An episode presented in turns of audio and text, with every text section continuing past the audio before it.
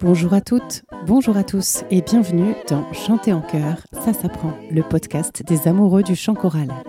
Je suis Anne Le Goff, chanteuse, chef de chœur et professeure de chant depuis plus de 20 ans et ici nous parlons de voix, de chant et plus particulièrement de chanter ensemble. Les bonus jusqu'à l'épisode 26 sont à retrouver sur mon site annelegoff.fr. D'habitude, Le Goff, ça s'écrit en deux mots et j'y tiens beaucoup, mais pour cette fois, Anne Le Goff, c'est tout attaché. Alors si vous avez bien fait votre échauffement, c'est parti pour l'épisode d'aujourd'hui.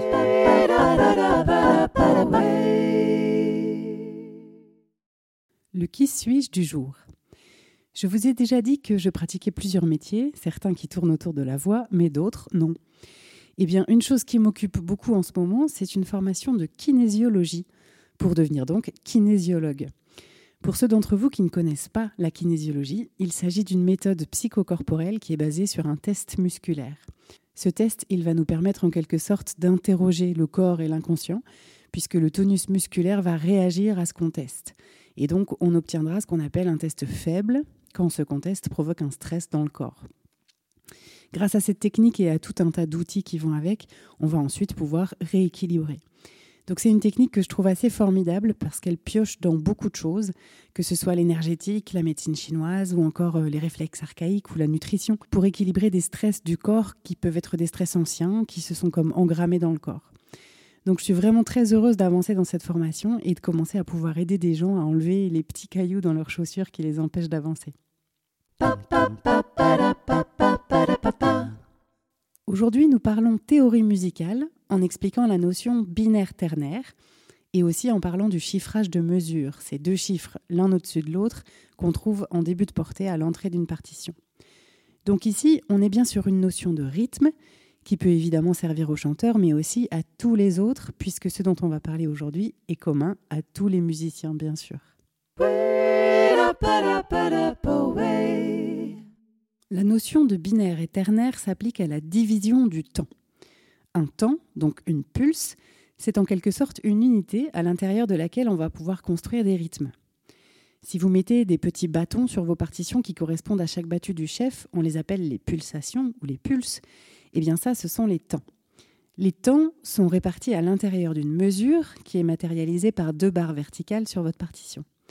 Si ces notions de chiffrage de mesure et de mesure elles-mêmes ne sont pas claires pour vous, je vous invite à réécouter l'épisode 1 et l'épisode 8 où je vous parlais de la notation musicale. Vous pourrez aussi aller voir les bonus de ces épisodes sur mon site annelegoff.fr dans lesquels vous pourrez visualiser bien clairement ces notions. Dans une partition, on établit un chiffrage de mesure au début et c'est lui qui va nous indiquer pour toute la partition combien de temps il va y avoir par mesure. Je dis toute la partition parce que c'est ça par défaut. Et si le chiffrage de mesure devait changer au milieu de la partition, on aura tout simplement un nouveau chiffrage de mesure qui apparaîtra et qui demandera d'ailleurs au chef de changer sa battue, puisque le chef ne fait pas les mêmes gestes s'il dirige une mesure à 2, 3 ou 4 temps. C'est ce qu'on trouve le plus souvent. Dans le chiffrage de mesure, c'est le chiffre du haut qui nous indique le nombre de temps par mesure. Alors pour être très précise, il nous indique plus exactement le nombre d'unités déterminées par le chiffre du bas dans la mesure, mais on y reviendra. Ainsi, si votre chiffrage de mesure est 2, 4, il nous indique qu'il y a deux temps par mesure. Donc dans chacune de vos mesures, si vous voulez écrire les pulsations, vous devrez en avoir deux. Une au tout début de votre mesure et puis une un peu plus loin. Si votre chiffrage de mesure est 3-4, c'est que vous avez trois temps par mesure. Vous aurez cette fois-ci trois pulses à écrire. Ça, c'est valable pour le binaire. Pour le ternaire, il y a une petite subtilité que je vous expliquerai plus loin.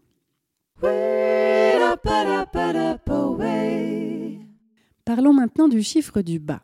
Il nous indique la valeur de référence. Pour comprendre ces valeurs de référence, on va se baser sur une sorte de pyramide des valeurs de notes. Sur une première ligne, on écrit une ronde. C'est cette note qui a une tête qui n'est pas coloriée, mais pas de hampe. Là aussi, si cette notion n'est pas claire, réécoutez les épisodes 1 et 8. On en met une, donc on l'appelle 1. Ça veut dire que si on trouvait un 1 comme chiffre du bas dans notre chiffrage de mesure, la valeur de référence serait la ronde. Donc avec ce qu'on a dit plus tôt, ça veut dire que si je trouvais un chiffrage de mesure qui soit 4-1, ça voudrait dire que je vais trouver l'équivalent de 4 rondes dans chaque mesure. Bon, ça existe, mais c'est assez rare. Cette ronde qu'on a placée en haut de notre pyramide, on va la diviser en deux pour obtenir notre deuxième ligne. On obtient deux blanches.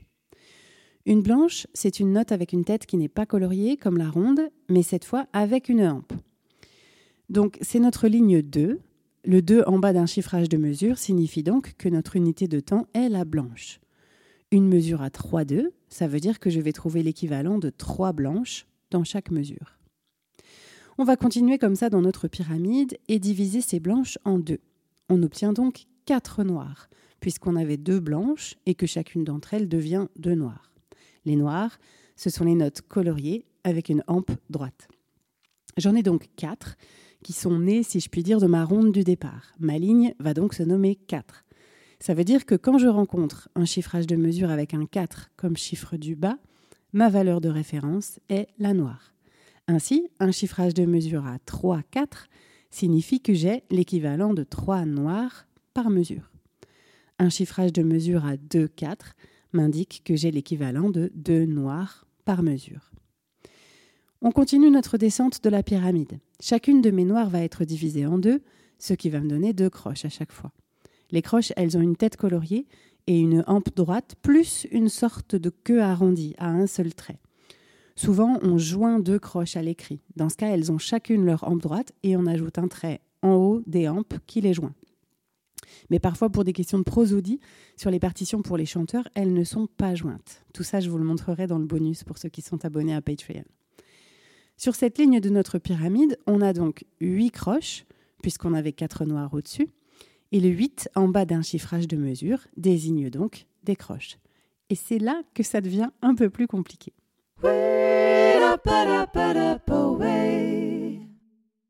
J'en viens maintenant à la notion de binaire ternaire. Ces termes s'appliquent à la division du temps. Ça veut dire que maintenant qu'on a repéré les temps de notre mesure, on va devoir comprendre comment est divisé l'intérieur même d'un temps. On a deux solutions. Soit un temps se divise en deux, et on est en binaire, ça donne 1, 2, 1, 2, 1, 2, 1, 2. Soit un temps se divise en trois et on est en ternaire et ça donne 1, 2, 3, 1, 2, 3, 1, 2, 3. En soi, c'est assez facile à comprendre, mais pour l'écrire, c'est un poil plus compliqué, puisque la pyramide que nous avons étudiée plus tôt, vous aurez remarqué qu'elle est toujours divisée en deux, jamais en trois. Donc voyons, en se basant sur cette pyramide, comment on peut quand même écrire en ternaire. En ternaire, la valeur de référence va quasiment toujours être la croche. Ça veut dire que presque toutes nos mesures ternaires vont s'écrire avec un 8 en bas du chiffrage de mesure. Par exemple, 6-8, 9-8 ou encore 12-8 sont des mesures avec des temps ternaires. Mais attention, dans ce cas-là, je n'ai pas 6, 9 ou 12 temps et donc 6, 9 ou 12 pulses, comme je l'ai expliqué précédemment. En fait, comprenez bien que je n'ai pas d'unité de temps qui soit divisible en 3, comme j'ai la noire ou la blanche qui se divise en 2. Donc ici, c'est plutôt une subdivision. Dans ces mesures ternaires, je vais au contraire diviser mon nombre de croches totales indiqué par le chiffrage par 3 pour savoir combien j'ai de temps dans la mesure. Donc en 6-8, j'ai bien 6 croches par mesure. Si je divise 6 par 3, ça donne 2. J'ai donc 2 temps ternaires par mesure. En 9-8, j'ai 3 temps ternaires par mesure. Et en 12-8, j'ai 4 temps ternaires par mesure. Chacun de ces temps se divise en 3 croches. Donc un temps équivaut à une noire pointée, puisqu'une noire ça vaut 2 croches, et que le point qu'on lui met sur le côté la rallonge de la moitié de sa valeur donc une croche. Ça me donne bien une valeur à trois croches. Donc en 9-8, j'ai trois temps par mesure, à savoir trois noirs pointés. Et c'est bien l'équivalent de 9 croches, comme l'indique 9-8. Donc ce que vous pouvez retenir, c'est que les mesures ternaires ont souvent un 8 en bas qui nous indique le nombre de croches par mesure. Mais pour savoir combien j'ai de temps, c'est-à-dire de noirs pointés, dans la mesure, je dois diviser le chiffre du haut par 3.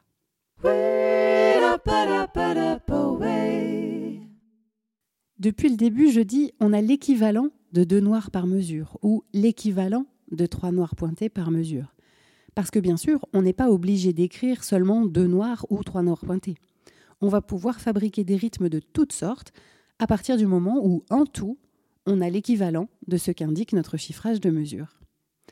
C'est un peu comme si la mesure était une sorte de panier qui garde toujours la même taille, mais dans lequel je peux mettre différentes choses. Gardons l'exemple d'une mesure à 2,4. Dans cette mesure, je peux mettre effectivement deux noirs. C'est comme si je mettais deux melons dans mon panier et là, il est rempli. Mais je peux aussi mettre seulement une blanche, qui équivaudra en durée à deux noirs. Là, dans mon panier, je mets, disons, une pastèque. Je peux aussi mettre quatre croches, puisque là aussi, ça équivaut à la durée de deux noirs. Cette fois-ci, j'ai mis quatre pommes. Mais je peux mettre aussi huit doubles croches, huit prunes. Évidemment, je peux aussi mélanger les fruits dans mon panier. Je peux mettre un melon et deux pommes, c'est-à-dire une noire et deux croches ou bien deux pommes et quatre prunes, soit deux croches et quatre doubles croches. Le tout, c'est que la totalité de ma mesure soit l'équivalent de deux noirs, que ça prenne la même place. Alors bien sûr, je peux aussi mettre des silences. Je peux mettre par exemple un soupir, qui est le silence qui correspond à la durée d'une noire, plus une noire.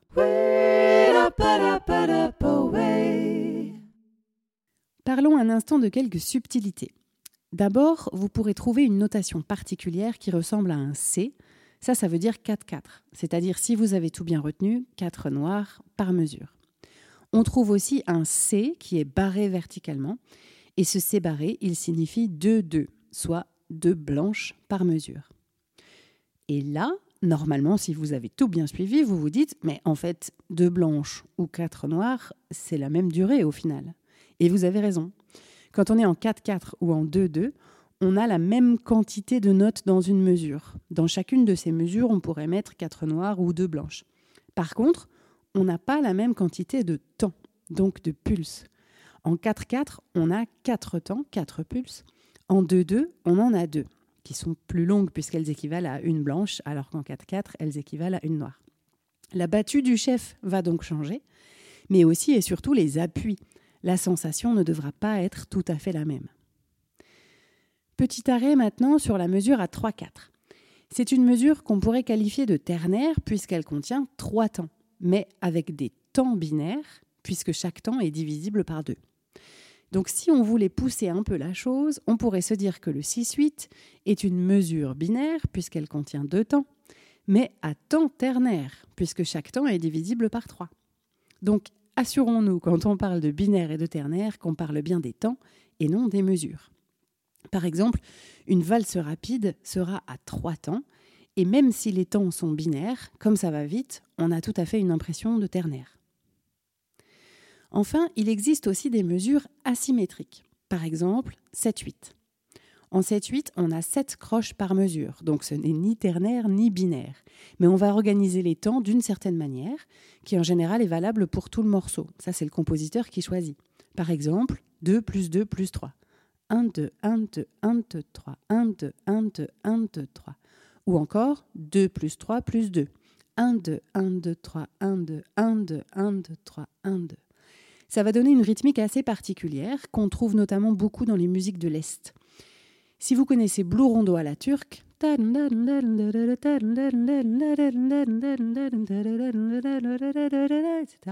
Ça, c'est du 9-8. Donc, on en a parlé tout à l'heure, le 9-8, ça peut être une mesure ternaire à trois temps. Mais pas organisée en ternaire comme d'habitude ici dans ce Blue Rondo. C'est-à-dire trois temps à trois croches d'habitude, mais là, c'est organisé en 2 plus 2 plus 2 plus 3. 1, 2, 1, 2, 1, 2, 1, 2, 3, 1, 2, 1, 2, 1, 2, 1, 2, 3, etc. Donc les appuis changent. On a le même nombre de croches que si on était dans du 9-8 euh, traditionnel, c'est-à-dire 3 noirs pointés. Sauf que là, on organise nos croches différemment. Ça veut dire que le chef va devoir battre différemment et surtout que nos appuis ne sont pas du tout au même endroit.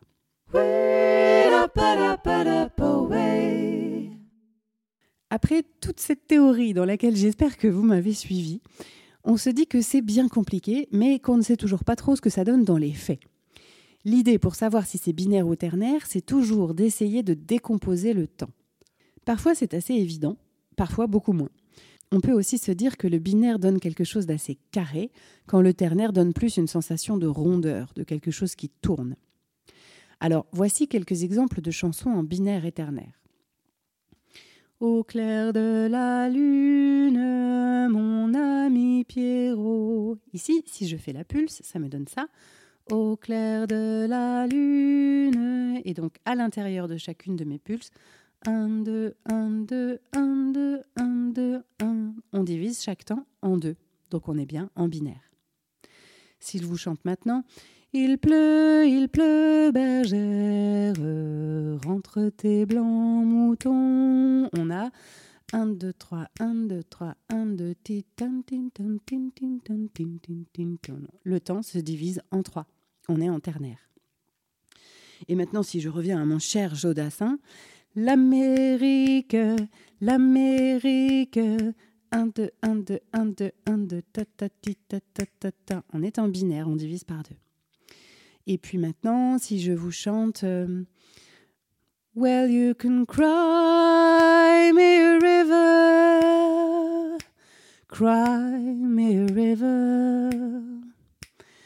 I cried a river over you. Ici, c'est plus difficile parce qu'il y a plus de notes longues, donc notre travail de décomposition est un peu, un peu plus compliqué. Mais en soi, si on écoute bien, 1, 2, 3, 1, 2, 3, 1, 2, 3, 1, on est bien en ternaire, on divise le temps en 3. Voilà, c'était aujourd'hui un épisode très théorique, mais j'espère qu'il vous aura permis d'y voir un peu plus clair dans le monde complexe du rythme. Le tout, bien sûr, plus que de le comprendre à la lecture, c'est de bien l'interpréter, de vraiment bien le sentir. S'il vous reste des questions, n'hésitez pas à me les poser sur mon site annelegoff.fr ou sur Patreon. Et justement, en bonus, pour ceux qui ont un abonnement sur Patreon, je rappelle que ça commence à partir de 1 euro par mois, je vous propose un document pour visualiser mieux les choses dont on a parlé aujourd'hui.